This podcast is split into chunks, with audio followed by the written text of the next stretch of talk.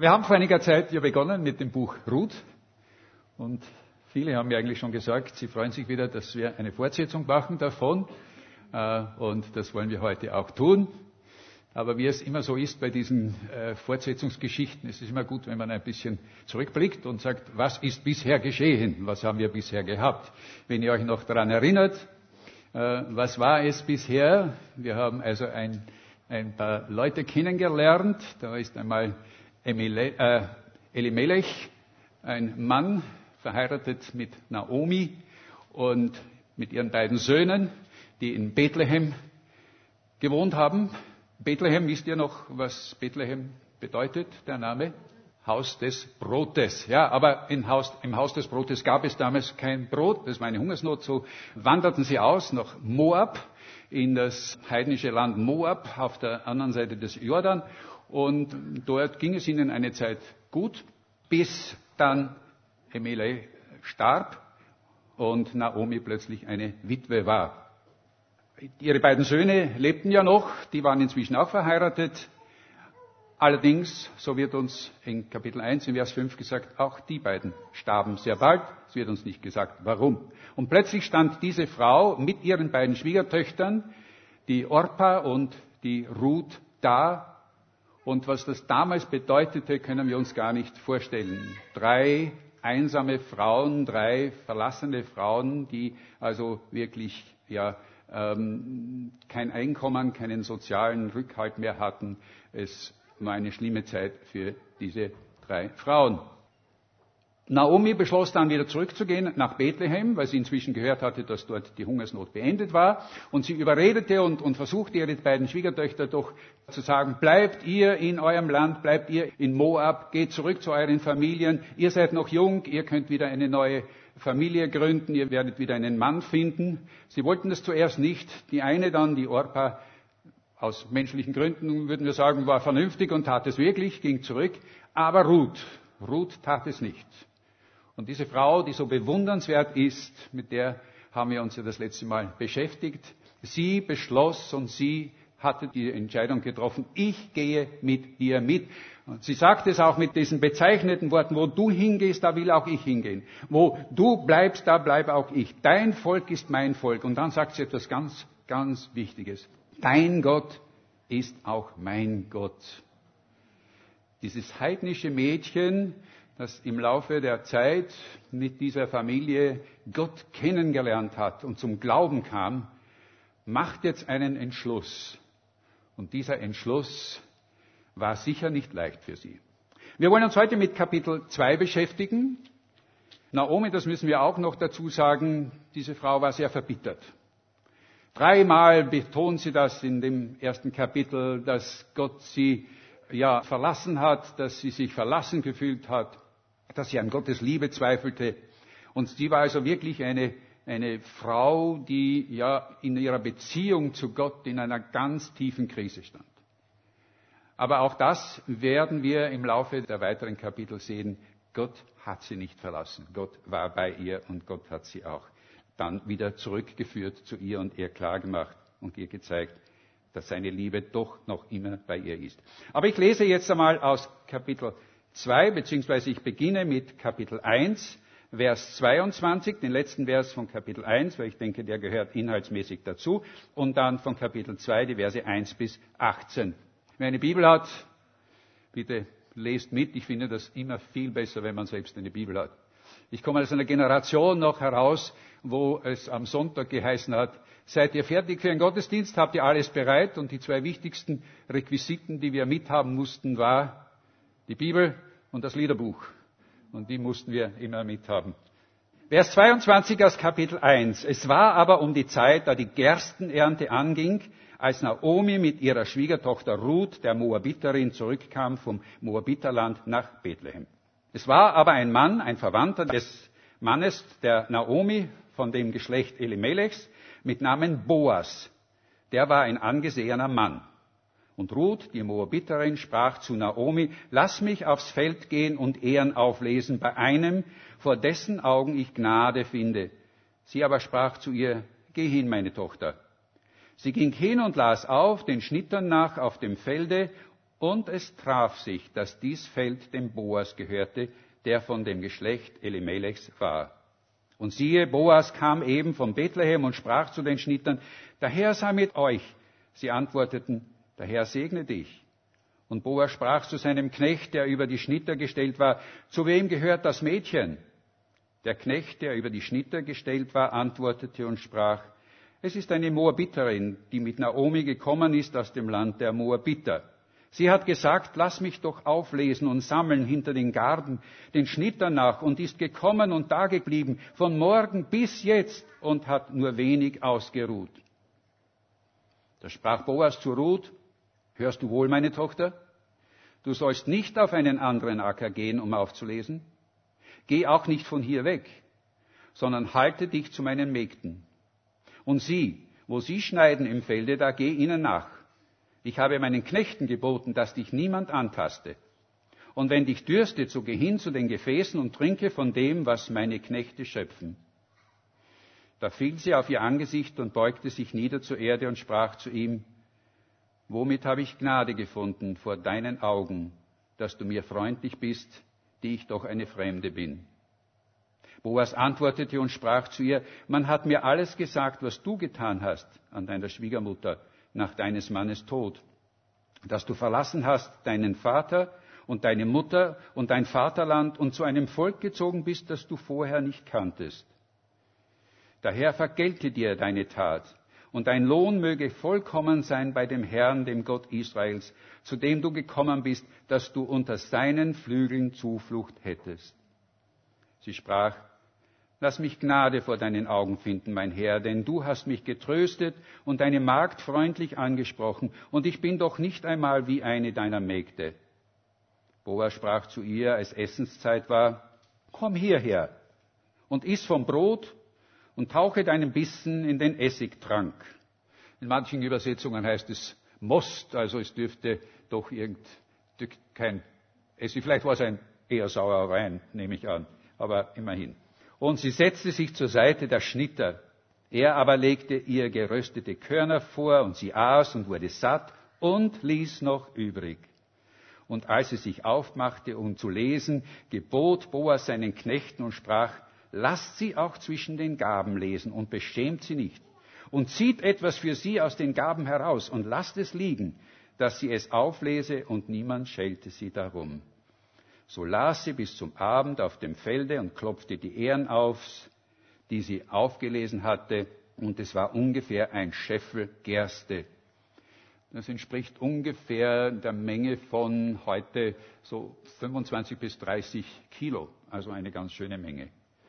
Und sie hob's auf und kam in die Stadt, und ihre Schwiegermutter sah, was sie gelesen hatte. Da zog Ruth hervor und gab ihr, was sie übrig behalten hatte, nachdem sie satt geworden war. Vater, und jetzt bitten wir dich, dass du durch deinen Heiligen Geist uns dieses Wort aufschließt, dass auch wir hier hören, was du mit, diesem, mit dieser Geschichte, mit dem, was, mit Ruth, was du mit Ruth getan hast, auch uns Trost und ja, Zuversicht und Hoffnung gibt für unser Leben. Amen. in dem Hollywood-Klassiker Forrest Gump, in diesem Film, da sagt der Tom Hanks, der ja den äh, Forrest Gump spielt, das Leben ist wie eine Schachtel Pralinen. Man weiß nie, was darinnen ist.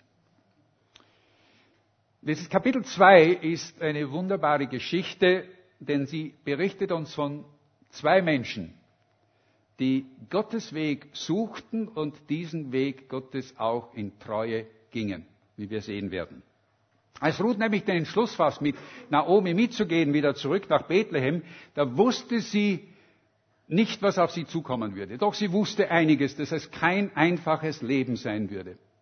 Sie waren arm, sie hatten nichts und eigentlich stand sie, standen beide, ja, nur, stand ihnen nur zur Verfügung, betteln zu gehen und auf das Mitleid anderer zu vertrauen. Es ist schwer, wenn man seine eigene Heimat verlassen muss oder verlässt. Und noch dazu, wenn man das dann freiwillig tut. Meine Frau, die Judy, die kann davon ein Lied singen, wie schwierig das ist, dass sie nämlich mit 22 Jahren nach unserer Hochzeit von England mit mir nach Österreich übersiedelte. Neue Sprache, nicht ganz. Sie konnte ganz gut Deutsch. Sie hatte ja Germanistik studiert. Aber äh, es war doch ein neues Land, neue Umgebung. Also sie kann uns davon etwas erzählen, von den Gewohnheiten, besonders vom Bürokratismus, unter dem sie sehr litt damals. Aber sie war sehr tapfer und ich bin ihr heute noch sehr dankbar dafür, dass sie das äh, aushielt damals. Es gehört sehr viel Mut dazu, so einen Schritt zu wagen.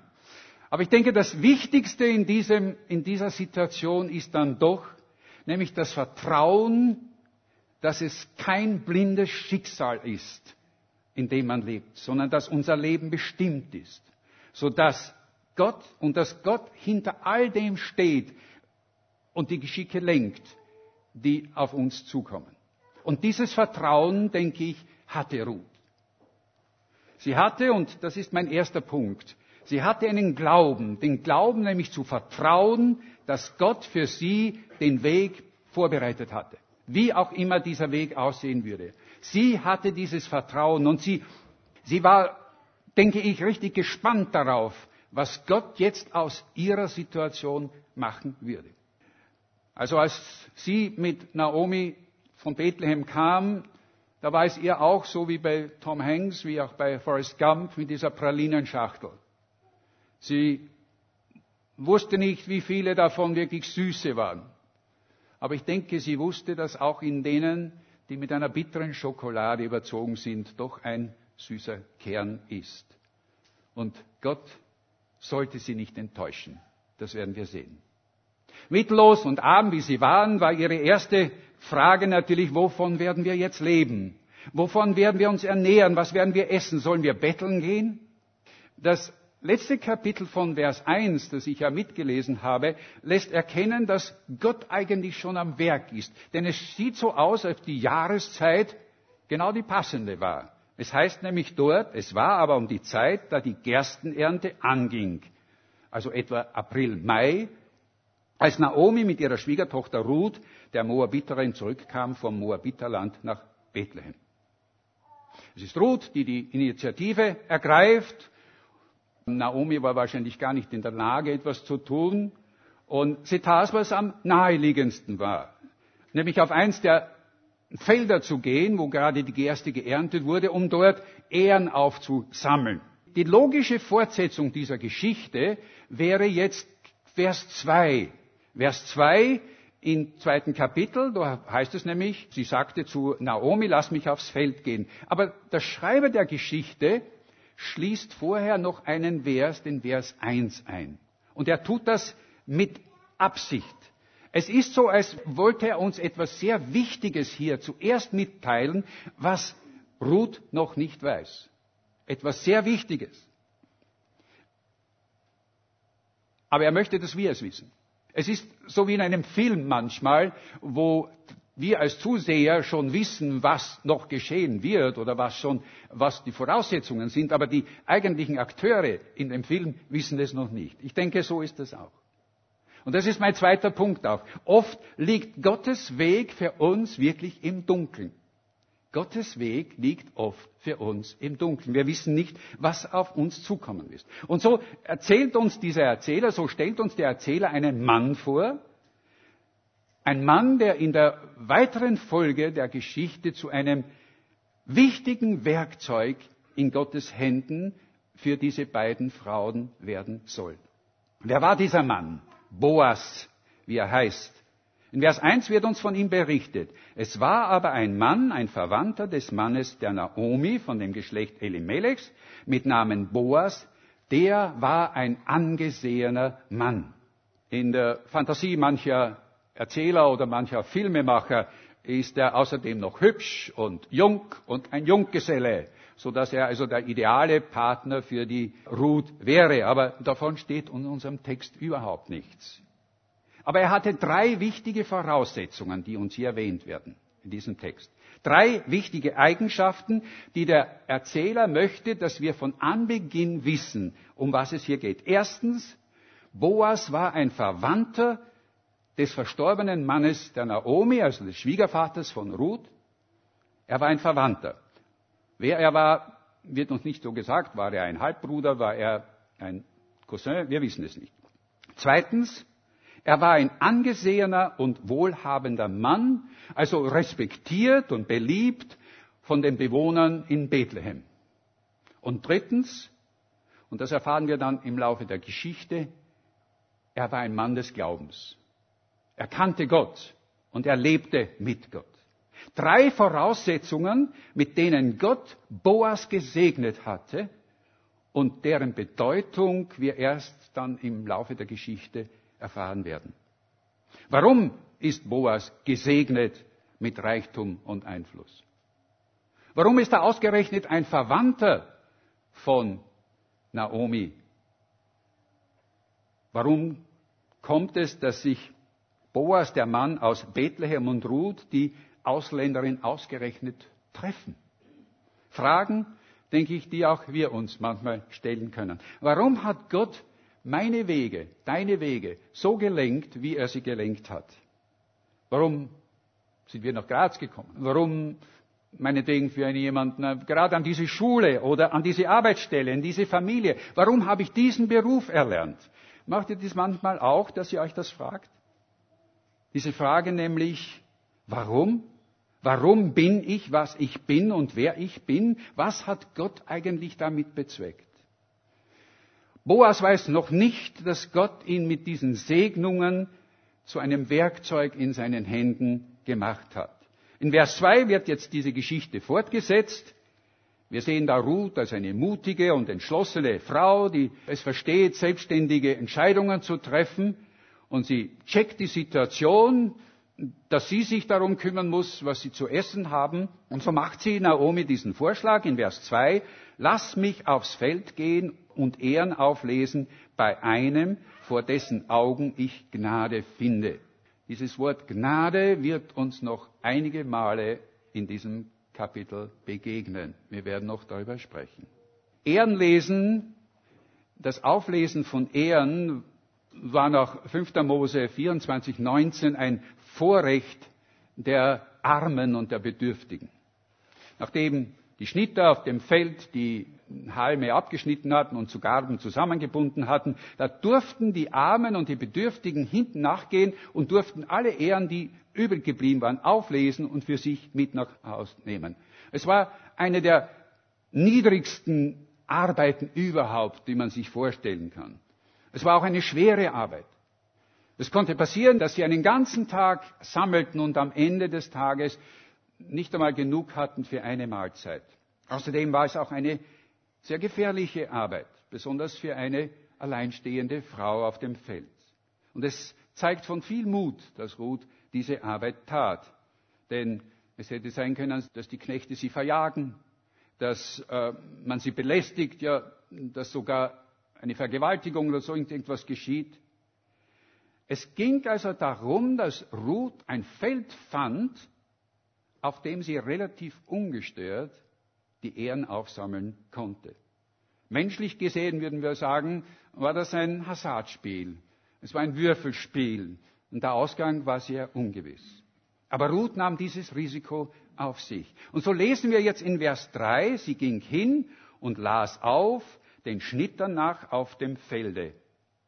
Und ich liebe es, was jetzt kommt. Denn es heißt dort, und es traf sich. Und es traf sich. Oder sollen wir sagen, zufälligerweise? Zum Glück?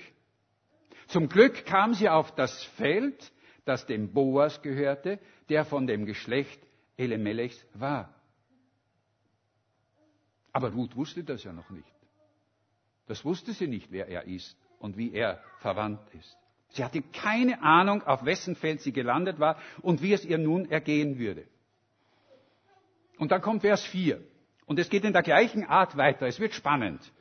Und siehe, Boas kam eben von Bethlehem. Wir können wieder sagen, rein zufällig, ungeplant. Wer arrangierte diese Zufälligkeiten? Jemand hat einmal gesagt, Zufälle tragen immer die Handschrift Gottes. Es fehlt lediglich seine Unterschrift. Ich finde, das ist eine gute Definition von Zufall. Sie tragen die Handschrift Gottes. Es fehlt nur seine Unterschrift.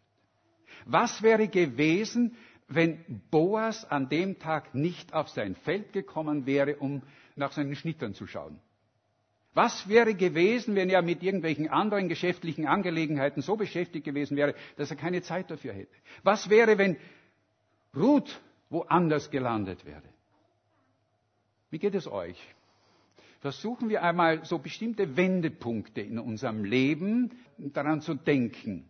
So ganz bestimmte Punkte in unserem Leben, zum Beispiel der Wechsel eines Arbeitsplatzes oder der Wechsel einer Wohnung das Zusammentreffen mit einer Person, die dann im Leben für uns eine ganz bestimmte Rolle spielen würde.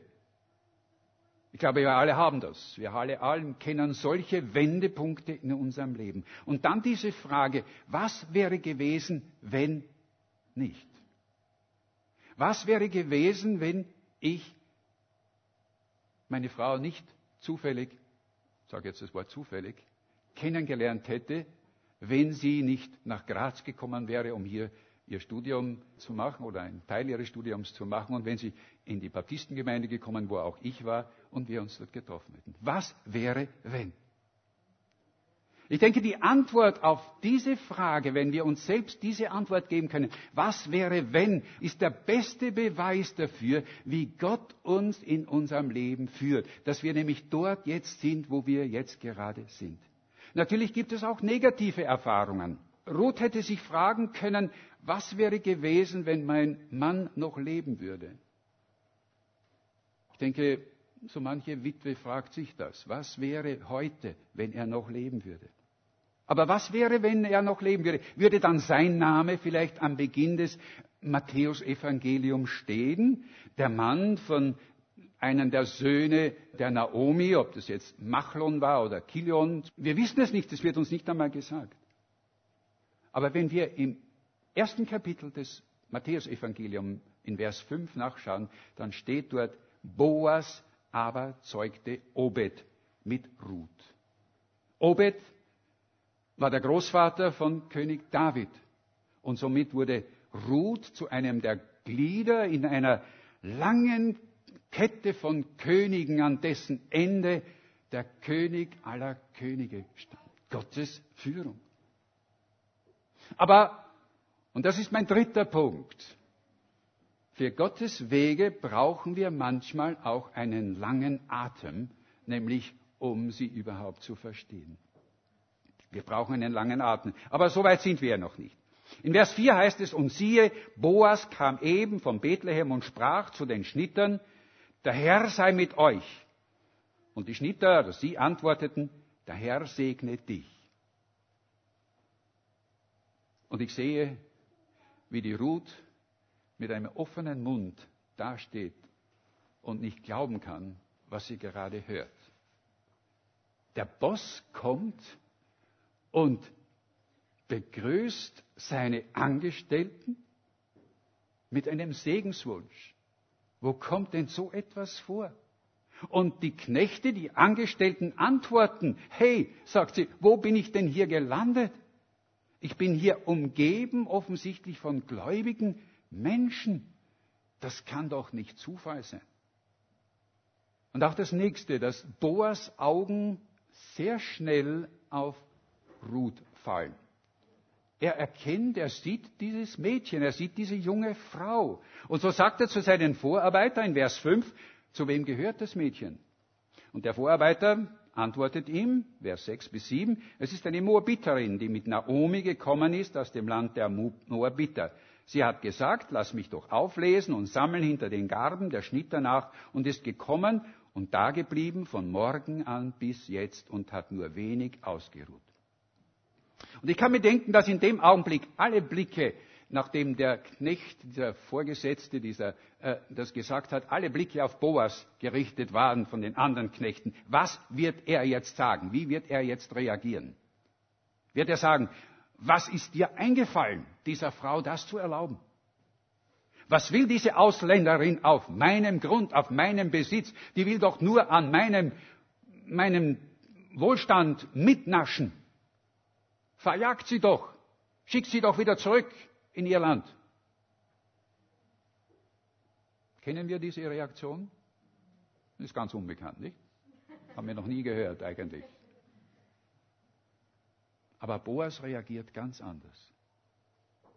In Vers 8 bis 9 spricht er ganz liebevoll zu ihr und sagt, meine Tochter. Und dann schärft er ihr ein. Er, soll, er sagt zu ihr, du sollst nicht auf einen anderen Acker gehen, um aufzulesen. Geh auch nicht von hier weg. Und zu seinem Knechten sagt er, Hände weg von dieser Frau. Keiner taste sie an. Und außerdem erlaubt er ihr auch noch etwas ganz Wichtiges. Er sagt zu ihr, wenn es dich dürstet, so geh hin zu den Gefäßen und trinke von dem, was meine Knechte schöpfen. Was Männer schöpfen, darf eine Frau trinken, sagt er. Warum handelt Boas so freundlich? War es Liebe auf dem ersten Blick? Nun, das ist möglich, aber nicht sehr wahrscheinlich, denke ich. Denn es war sicher nicht dieses spontane Verliebtsein, wie wir es von jungen Menschen kennen. Boas war ein reifer Mann. Allein seine Anrede, äh, wie er Ruth anredet, spricht davon, hörst du wohl, meine Tochter. Das zeigt, dass er wie ein Vater ihr begegnete. Boas war ein Mann, der mit Gott lebte. Und er war, so wie es, ich würde sagen, wie zwei Menschen, die sich, die sehr lange schon miteinander leben äh, und dann automatisch wissen, was der andere denkt und was der andere möchte, ohne dass viel geredet werden muss. Meine Frau haben das über die 50 Jahre unserer Ehe gut gelernt. Wir können einander ansehen und wir wissen, was der andere für Bedürfnisse hat oder was der andere möchte. Und ich denke, so war es auch mit Boas und mit Gott. Boas wusste oder erkannte, was Gott von ihm jetzt erwartete, nämlich dieser Frau beizustehen. Und das war der Weg des Boas. Deshalb hatte Boas ihn so gesegnet, mit Reichtum, mit Ansehen und mit Wohlstand. Glaube ist zu erkennen den Weg, auf den Gott uns führen möchte.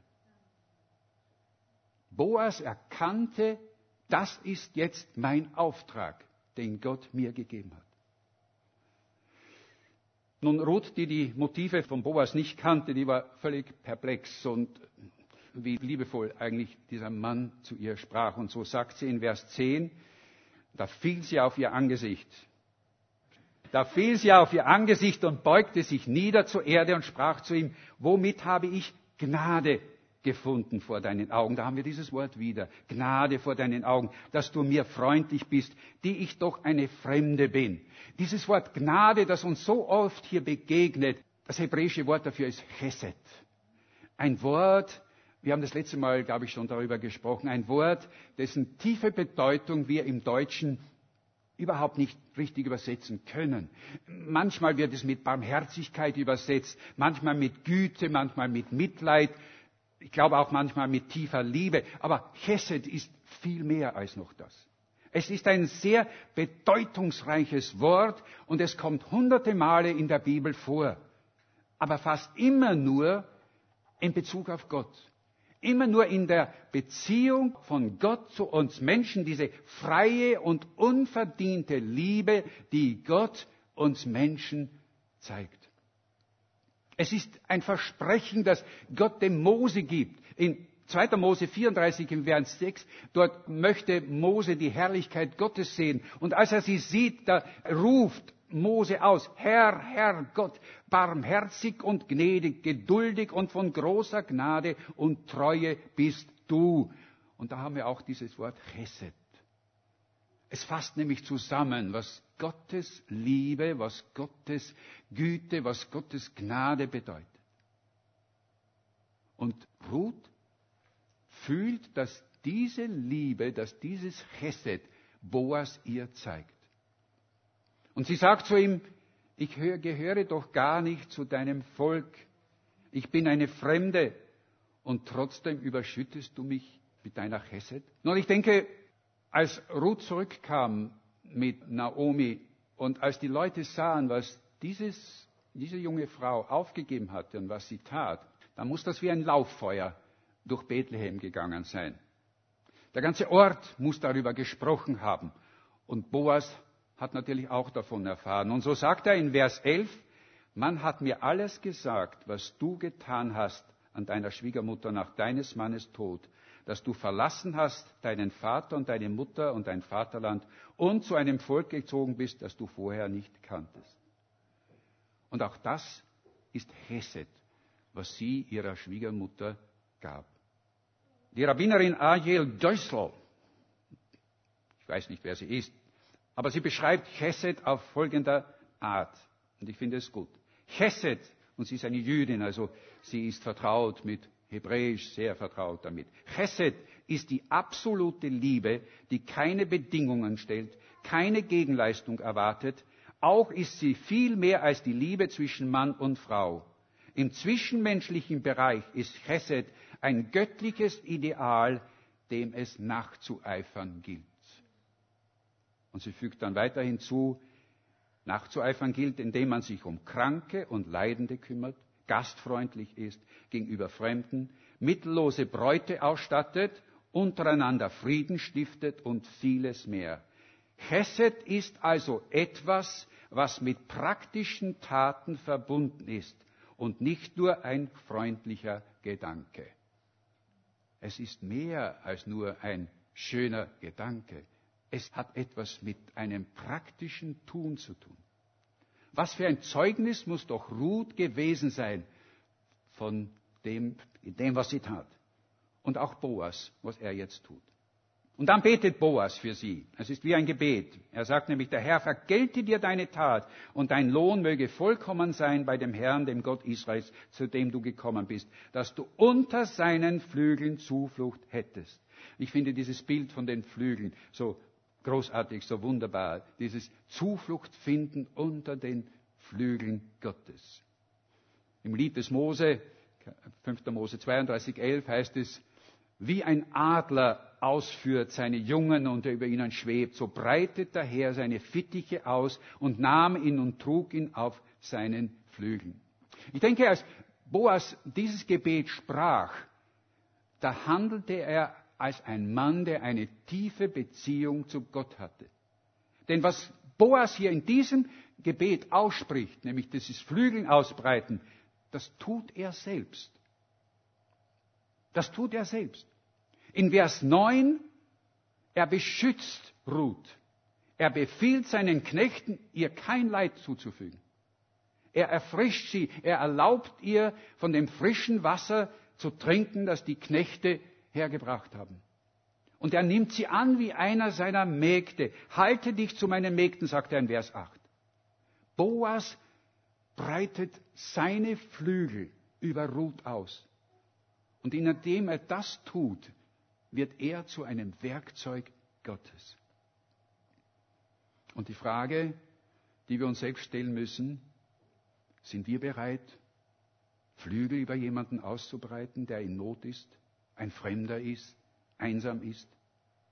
Bin ich bereit hinzuschauen, wenn Gott mir einen Menschen zeigt, der meine Hilfe und meine Zeit braucht?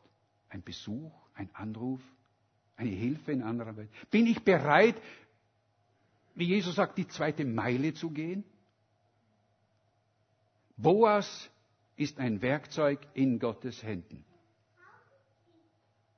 Ruth ist überwältigt von Boas Freundlichkeit. Sie kann es gar nicht fassen, was hier geschieht und warum er so gut zu ihr ist. Und deshalb sagt sie in Vers 13, und das ist etwas verwirrend, was sie hier sagt, lass mich Gnade finden vor deinen Augen, mein Herr. In einem Kommentar, der erklärt es und sagt, eigentlich meint sie damit, du bist eigentlich zu gnädig zu mir, Herr.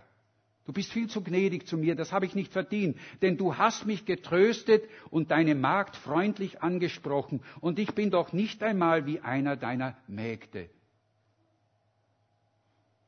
Geht es uns nicht auch so? Wenn wir an Gottes Liebe an uns denken, haben wir seine Liebe verdient? Oh nein. Und trotzdem überschüttet Gott uns mit seiner Liebe jeden Tag. Und er tut noch viel mehr als Boas tat. Aber was Boas für Ruth jetzt tut, ist gewaltig. Denn er hat noch nicht genug getan. In Vers 14 heißt es, als Essenszeit war, sprach Boas zu ihr, komm hierher und iss vom Brot und tauche deinen Bissen da hinein. Und ganz heimlich, denke ich, schob er ihr auch seinen Teller zu. Denn es heißt am Ende, er gab ihr von den gerösteten Körnern, die vor ihm standen. Und dann heißt es in Vers 14, und sie aß und wurde satt und ließ noch übrig. Und was wir hier finden, denke ich, ist so ein wunderbares Bild von Christus und seiner Gemeinde. Eine fremde Moabiterin, eine Fremde, sitzt mit Juden an einem Tisch. Ein Mann, und das war undenkbar, ein Mann bedient eine Frau. Und die arme Ruth darf mit dem reichen Boas an einem Tisch sitzen. Es ist, wie wir es in Galater 3:28 lesen, hier ist nicht Jude noch Grieche, hier ist nicht Sklave noch Freier, hier ist nicht Mann noch Frau, denn ihr seid alle einer in Christus Jesus. Und ich denke, was hier geschieht, was wir hier sehen in diesem Bild, ist auch zugleich ein Bild von dem großen Festmahl, zu dem wir eingeladen sind, zu dem jeder eingeladen ist, das Jesus vorbereitet für jeden, der an ihn glaubt. Nicht, weil wir ein Anrecht darauf haben, nicht, weil wir es verdient haben, nein, sondern einzig und allein aus Gnade, aus Chesed. Jesus selbst, Jesus selbst hat uns diese Chesed, diese Liebe in einer Art gezeigt, wie sie unglaublich, wie sie unbegreiflich nicht sein kann. Wie es in Johannes 1,16 heißt, wir haben alle genommen von seinem Reichtum Gnade um Gnade. Was Jesus am Kreuz tat, ist das größte Zeichen von Chesed, das wir uns nur denken können. Und damit komme ich zu meinem letzten Punkt. Der Weg, unser Weg, führt immer zurück zum Kreuz. Immer zurück zum Kreuz, was Jesus dort für uns getan hat. Unser Weg, den Gott für uns bereitet hat, ist nur möglich, weil Jesus diesen Weg für uns bereits gegangen ist. Boas konnte nicht genug für Ruth tun. Das heißt, nachdem sie gegessen haben, nimmt Boas den Vorarbeiter zur Seite und befiehlt ihm, absichtlich mehr Halme liegen zu lassen ja sogar noch welche aus den schon gebundenen Garben herauszuziehen, damit Ruth am Ende des Tages ein Scheffel Gerste gesammelt hat. Und ich habe schon gesagt, so ein Scheffel, das ist eine Menge Korn. Es reicht aus, hat wahrscheinlich ausgereicht für ein ganzes Monat oder noch länger, was diese beiden Frauen werden. In seiner Großzügigkeit überhäuft er Ruth mit Segnungen über Segnungen. Und das tut auch Jesus für uns. Und so wie Gott die Wege von Ruth vorbereitet hat, so hat er auch unsere Wege vorbereitet. Ich möchte noch einmal zusammenfassen, was wir aus diesem Text hier jetzt mitnehmen können. Fünf Punkte sind es. Erstens, Glaube ist zu vertrauen, dass Gott einen Weg für uns vorbereitet hat. Für dich und für mich, für uns alle. Wir sind nicht einem blinden Schicksal ausgeliefert. Zweitens, oft liegt dieser Weg für uns noch im Dunkeln. Und wir wissen nicht, wohin er führt. Für Gottes Wege, und das ist das Dritte, brauchen wir oft einen langen Atem. Und es kann auch so sein, dass wir zweifeln daran, dass Gott uns wirklich noch führt. Aber er tut es. Und das Vierte, Glaube ist, den Weg zu erkennen, auf den Gott uns führen möchte. Und das Letzte, dieser Weg führt immer zum Kreuz, zu Jesus. Aber in Psalm 143, Vers 8 steht dieser wunderbare Vers. Lass mich am Morgen hören deine Gnade, denn ich hoffe auf dich. Tu mir kund den Weg, den ich gehen soll, denn mich verlangt nach dir. Amen. Ich möchte mit uns beten. Und danach möchten wir ein Lied gemeinsam singen. Ein Lied, das auch das ausdrückt. Ein Lied, das wir vielleicht kennen alle. Ich trau auf dich, o oh Herr. Ich sage, du bist mein Gott. In deiner Hand steht meine Zeit, in deiner Hand steht mein Weg. Gelobt sei der Herr, denn er hat wunderbar seine Liebe mir erwiesen und Güte mir gezeigt. Gnade, Liebe, Güte ist Hesed. Lasst uns beten. Vater, wir danken dir für deine große Liebe, die du uns zeigst, die du uns jeden Tag neu zeigst, indem du uns führst, indem du dein, deine Hand in unserem Leben hältst, dass du uns führst und leitest und dass wir unter den, unter den Flügeln, unter deinen Flügeln Schutz finden. Hilf uns, dass wir das auch erkennen, jeden Tag wieder neu. Und wir bitten dich auch, Herr, dass du uns zu einem Werkzeug machst, wie es Boas war, dass wir anderen von dieser Liebe, die du uns gegeben hast, anderen weitergeben können. Du möchtest uns mit Jesus immer ähnlicher machen. Hilf uns, dass wir auch in unseren Taten, in unserem Tun und nicht nur in unseren Gedanken ihm immer ähnlicher werden. Und ich befehle dir jetzt jeden an, der heute hier ist. Und ich weiß nicht, Herr, aber du kennst jeden. Du weißt, wo er gerade steht, wo sein Weg ist oder wo er, an welcher Gabelung er steht. Ich bitte dich, Herr, führe uns, sodass wir es erkennen und den rechten Weg gehen. In Jesu Namen. Amen.